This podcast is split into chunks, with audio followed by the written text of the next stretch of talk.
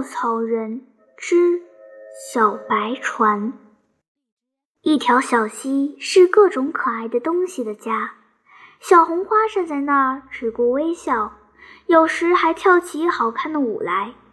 绿色的草上缀着露珠，好像仙人的衣服，要得人眼花。水面上铺着青色的萍叶，触起一朵朵黄色的萍花，好像热带地方的睡莲，可以说是小人国里的睡莲。小鱼儿成群结队的来来往往，细得像绣花针，只有两颗大眼珠闪闪发光。青蛙老瞪着眼睛，不知守在那儿干什么，也许在等待它的好朋友。水面上有极轻微的声音，是鱼儿在奏乐，它们会用它 别的方奏出奇妙的音乐来，波呲，波呲。好听极了，他们邀小红花跟他们一起跳舞，绿萍要炫耀自己美丽的衣服，也跟了上来。小人国里的睡莲高兴地轻轻地抖动，青蛙看呆了，不知不觉随口唱起歌儿来。小溪上的一切东西更加有趣，更加可爱了。小溪的右岸停着一条小小的船。这是一条很可爱的小船，船身是白的，它的舵和桨，它的帆也都是白的，形状像一只梭子，又狭又长。胖子是不能乘这条船的，胖子一跨上船，船身一翻就掉进水里去了。老人也不能乘坐这条船，老人脸色黝黑。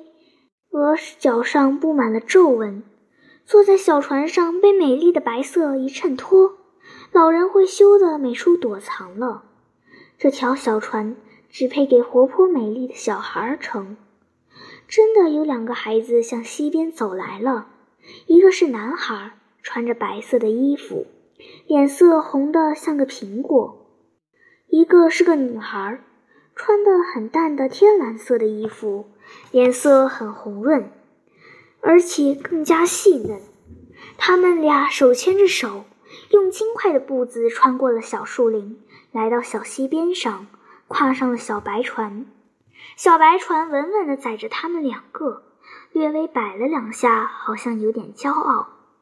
男孩说：“咱们在这里坐一会儿吧。”“好。”“咱们看看小鱼儿。”女孩靠着船舷回答：“小鱼儿依旧奏着他们的音乐，青蛙依旧唱着它的歌。”男孩摘了一朵瓶花插在女孩的辫子上，他看着笑了起来，说：“你真像个新娘子。”女孩好像没看见，她拉了拉男孩的衣袖，说：“咱们来唱鱼儿歌，咱们一同唱。”他们唱起歌来：“鱼儿来，鱼儿来，我们没有网，我们没有钩，我们唱好听的歌，愿意跟你们一块玩。鱼儿来，鱼儿来，我们没有网，我们没有钩，我们采好看的花，愿意跟你们一块玩儿。鱼儿来，鱼儿来，我们没有网。”我们没有钩，我们有快乐的一切，愿意跟你们一块儿玩。歌还没有唱完，刮起大风来了。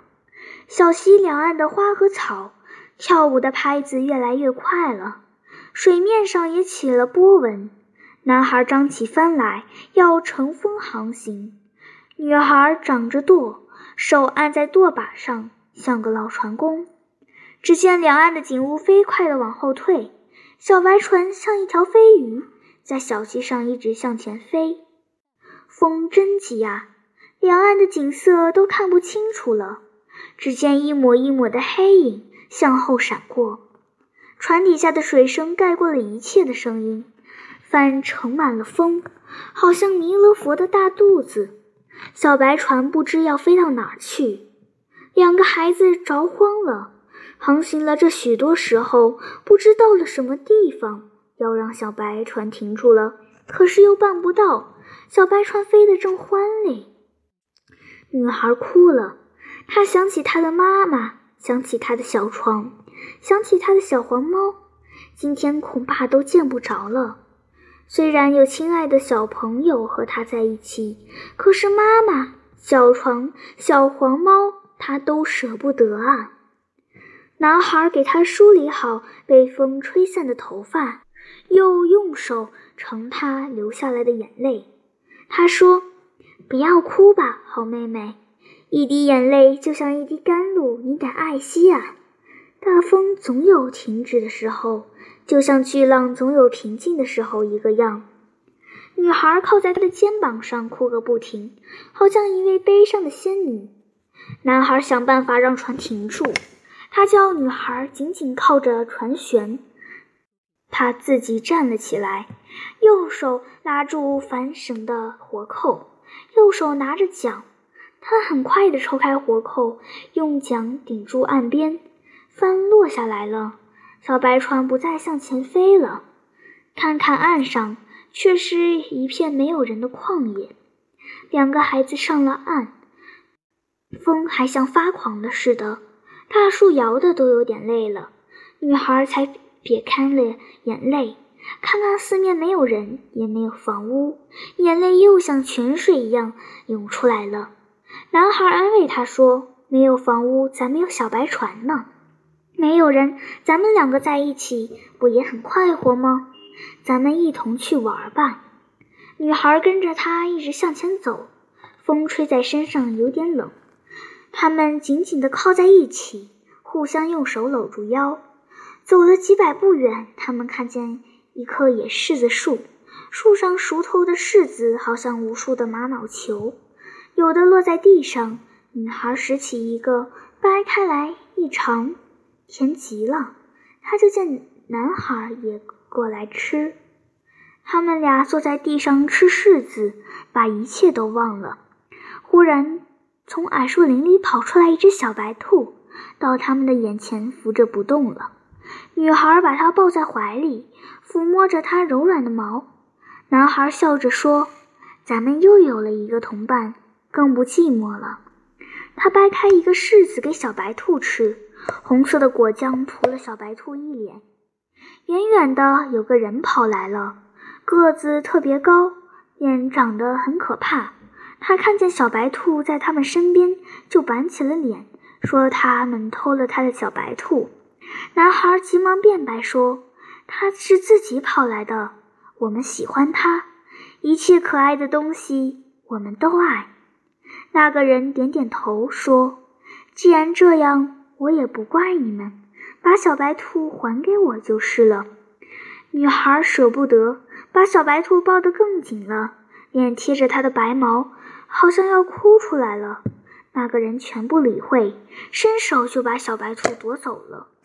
这时候风渐渐缓和了，男孩想，既然遇到了个人，为什么不问一问呢？他就问那个人：“这儿离家有多远？该从哪条河走？”那个人说：“你们家离这二十多里呢，河水曲折，你们一定认不得回去的路了。”我可以送你回去。女孩快活极了，她想，这个人长得可怕，心肠原来很慈善，就央告他说：“咱们快上船吧，妈妈和小黄猫都在等着我们呢。”那个人说：“这可不成，我送你们回去，你们有什么酬谢我呢？”男孩说：“我送你们一幅美丽的图画。”女孩说：“我送给你一株波斯菊，红的、白的都有，真好看呢。”那个人摇摇头说：“我什么也不要。我有三个问题，你们能回答出来，我就送你们回去；要是答不出来，我抱着小白兔就管自己走了。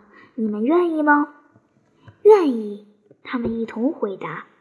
那个人说：“第一个问题。”鸟儿为什么要唱歌？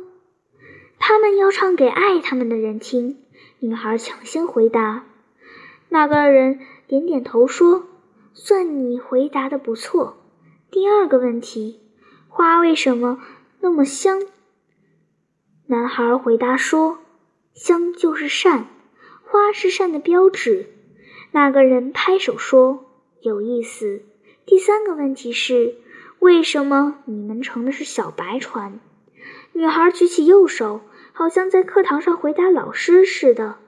因为我们纯洁，只有小白船才配让我们乘。那个人大笑起来，他说：“好，我送你们回去。”两个孩子高兴极了，他们互相抱着亲了一亲，就跑回小白船。仍旧是女孩掌舵，男孩和那个人各划一只桨。女孩看到两岸的红树、草屋、田地都像神仙的世界。更使她满意的是，那只小白兔没有离开她。这时候，就在她的脚边，她伸手采了一只蓼花让它咬。逗着他玩，男孩说：“没有这场大风，就没有此刻的快乐。”女孩说：“要是咱们不能回答他的问题，此刻还有快乐吗？”那个人划着桨，看着他们的微笑，止不开口。等到小白船回到原来停泊的地方，小红花和绿叶早已停止了跳舞，平叶盖着熟睡了的小鱼儿。只有青蛙还在不停地唱歌。